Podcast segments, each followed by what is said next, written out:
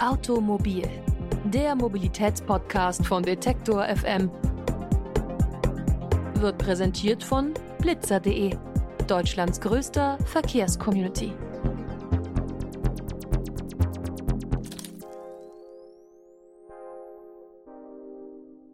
Herzlich willkommen zur neuen Folge Automobil, dem Mobilitätspodcast von Detektor FM. Ende Juni hat der EU-Ministerrat beschlossen, ab 2035 dürfen keine neuen Wagen mit Verbrennungsmotor zugelassen werden. Also das große Verbrenner aus ist jetzt eigentlich schon beschlossene Sache. Doch vor allem die deutsche Regierung hat sich für eine Ausnahme eingesetzt. Sie wollen nämlich, dass Verbrenner, die mit dem CO2-neutralen E-Fuels betrieben werden, auch nach 2035 noch weiter zugelassen werden. Ob sich diese Ausnahme wirklich durchsetzt, müssen die EU-Staaten und das EU-Parlament jetzt aushandeln, aber klammern wir das mal aus und blicken eben nur auf die E-Fuel-Technologie.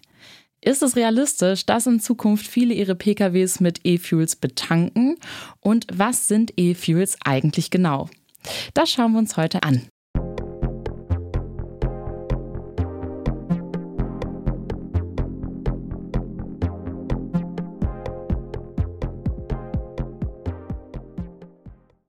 E-Fuels, das sind synthetische Kraftstoffe, die an sich CO2-neutral sind, also künstlich hergestelltes Benzin oder Diesel zum Beispiel. Die Abkürzung E-Fuels steht für Electrofuels, also Elektrokraftstoff. Das ergibt auch Sinn, denn E-Fuels werden mithilfe von elektrischer Energie, also Strom, hergestellt.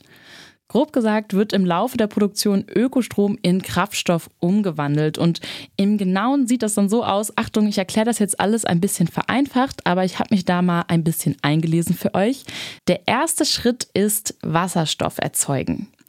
Dafür wird eine Elektrolyse von Wasser durchgeführt. In anderen Worten Wasser, H2O, das besteht ja aus Wasserstoff- und Sauerstoffmolekülen, die sich verbunden haben.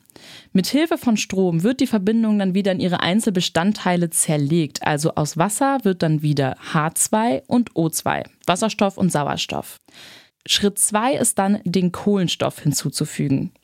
Also wir haben jetzt das Zwischenprodukt Wasserstoff und dazu kommt dann eben Kohlenstoff in Form vom gasförmigen CO2 dazu. Das CO2 stammt entweder aus industriellen Abgasen oder im Idealfall aus der Luft. Unter Energieeinsatz, also wie zum Beispiel mit Hilfe eines Reaktors, werden dann Wasserstoff und Kohlenstoff zu langteiligen Kohlenwasserstoffketten zusammengeführt. Ist jetzt auch ein ziemliches Monsterwort, aber das heißt einfach nur, ne, Kohlen und Wasserstoff haben sich eben miteinander verbunden. Diese Ketten sind dann eben eine Grundlage für den späteren Kraftstoff. Also sie müssen dann noch optimiert werden und in Raffinerieprozessen aufgewertet werden, aber dann ist der Kraftstoff fertig und kann so getankt werden. Ja, das ist jetzt natürlich sehr einfach erklärt, aber wenn man jetzt bei der Herstellung gut zugehört hat, dann klingt das ja eigentlich schon ziemlich klimafreundlich. Ne? Also ich habe ja schon erzählt, ähm, der Strom, der kommt aus erneuerbaren Energien, das CO2 kommt eben aus der Luft oder aus Abgasen. Und dann kommt ja noch der Punkt dann obendrauf, dass PKWs eben nicht umgebaut werden müssen, um E-Fuels zu nutzen. Also Verbraucherinnen und Verbraucher können einfach dieses grün hergestellte E-Benzin tanken und dann einfach trotzdem mit ihrem Verbrenner durch die Gegend weiterfahren und äh, brauchen auch kein schlechtes Gewissen zu haben, weil der Kraftstoff ist ja klimaneutral. Also klar soweit, oder? Ja, leider muss ich diesen Zahn ein bisschen ziehen, denn es ist nicht ganz so einfach. Die Herstellung von E-Fuels ist nämlich nur unter nachhaltigen Produktionsbedingungen und in ganz bestimmten Anwendungen klimafreundlich. Zunächst einmal ist es sehr energieintensiv, E-Fuels herzustellen. Also bei jedem Energieumwandlungsschritt und wie man ja gerade schon bei der Beschreibung der Herstellung gehört hat, gibt es wirklich viele verschiedene kleine Schritte. Bei jedem Energieumwandlungsschritt geht eben auch Energie verloren. Also die 100% Strom, die ich am Anfang eingesetzt habe, die landen nicht vollständig in meinem Schlussprodukt.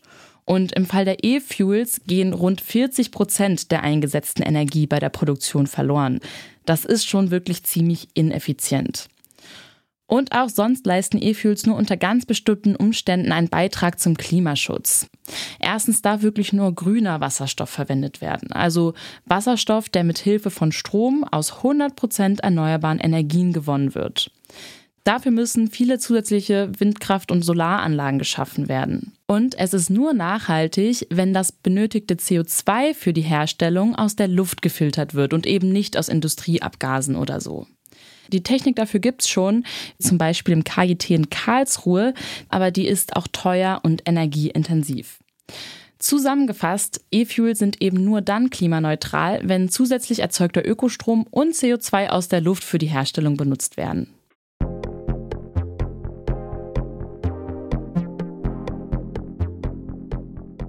Aber ist denn diese noch nicht bestätigte Ausnahme für E-Fuels hilfreich für Verbraucherinnen und Verbraucher? Weil die könnten sich ja dann auch nach 2035 einen neuen Verbrenner kaufen. Dass Privatpersonen mit einem Pkw aber von dieser Ausnahme profitieren, das hält Martin Seiwert, Redakteur bei der Wirtschaftswoche, für unwahrscheinlich. Er hat im Rahmen unseres Nachrichtenpodcasts zurück zum Thema mit der Detektor FM Redaktion über E-Fuels gesprochen. E-Fuels zu erzeugen ist unglaublich energieaufwendig. Ich brauche ungefähr die sechsfache Menge an grünem Strom für die gleiche Fahrstrecke. Das heißt, mit der Menge an grünem Strom fährt dann das Elektroauto 100 Kilometer weit, das E-Fuels-Auto nur ein Sechstel dieser Strecke. Ja, und das ist, sagen wir mal, technisch, naturwissenschaftlich so unsinnig, dass man eigentlich guten Gewissens sagen kann, diese Technik wird groß keine Rolle spielen. Das wäre dann viel zu teuer für die Verbraucher und das wird sich deswegen nicht durchsetzen. Laut Seibert konzentriert sich die Automobilindustrie auf Elektroautos. Aber wo könnte denn die E-Fuel-Technologie stattdessen nützlich sein? Also außerhalb des Pkw-Bereichs kann man sich das schon vorstellen. Äh, Flugzeuge zum Beispiel können nicht so viele Batterien an Bord nehmen, dass sie dann elektrisch fliegen können. Nach heutigem Stand der Technik äh, geht das nicht. Die großen Transportschiffe, die über die Ozeane fahren, werden das auch nicht mit elektrischer Energie im Wesentlichen schaffen. Da braucht man so eine Art Brennstoff, der dann aber klimafreundlich ist und da ist man dann automatisch bei so einer Art E-Fuels, was das dann am Ende genau ist, ob das äh, Wasserstoff ist oder eben etwas, was man auf Basis dieses Wasserstoffs herstellt, ein Methanol oder eben dann diese E-Fuels, die so ähnlich sind wie Benzin. Ähm, das muss man dann noch sehen, aber man braucht da irgendwas in dieser Richtung. Deshalb sind E-Fuels als solches jetzt kein Quatsch, aber sie sind, äh, sie werden wirklich beim Pkw nicht benötigt, gelinde gesagt, oder sie sind dort wirklich unsinnig eingesetzt. Denn es mangelt uns ja wirklich an sauberer Energie, an grünem Strom und dann können wir ihn nicht für E-Fuels sozusagen verpulvern.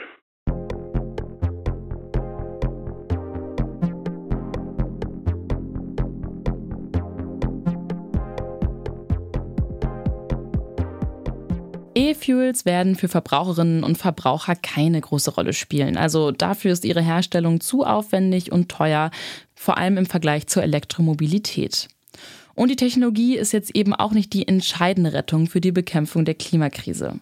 Wichtig ist sie aber trotzdem. So können E-Fuels für den Langstreckenflugverkehr und andere Sektoren genutzt werden, die eben nicht elektrifizierbar sind. Weder LKWs, Flugzeuge oder Schiffe müssten ihre Motoren umbauen und könnten eben trotzdem mit einem klimafreundlicheren Treibstoff betrieben werden.